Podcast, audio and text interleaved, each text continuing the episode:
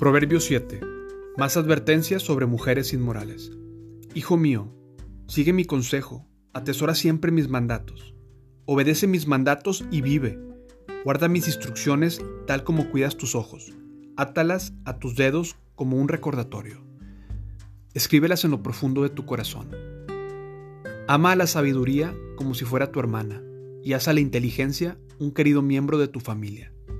Deja que ellas te prevengan de tener una aventura con una mujer inmoral y de escuchar las adulaciones de una mujer promiscua.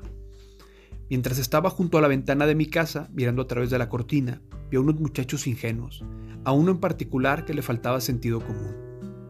Cruzaba la calle cercana a la casa de una mujer inmoral y se paseaba frente a su casa. Era la hora del crepúsculo al anochecer, mientras caía la densa oscuridad. La mujer se le acercó vestida de manera seductora con corazón astuto. Era rebelde y descarada, de esas que nunca están conformes con quedarse en casa. Suelen frecuentar las calles y los mercados ofreciéndose en cada esquina. Lo rodeó con sus brazos y lo besó, y mirándolo con descaro le dijo, Acabo de hacer mis ofrendas de paz y de cumplir mis votos. Tú eres precisamente al que estaba buscando. Salí a encontrarte y aquí estás. Mi cama está tendida con hermosas colchas, con coloridas sábanas de lino egipcio. La he perfumado con mirra, aloes y canela.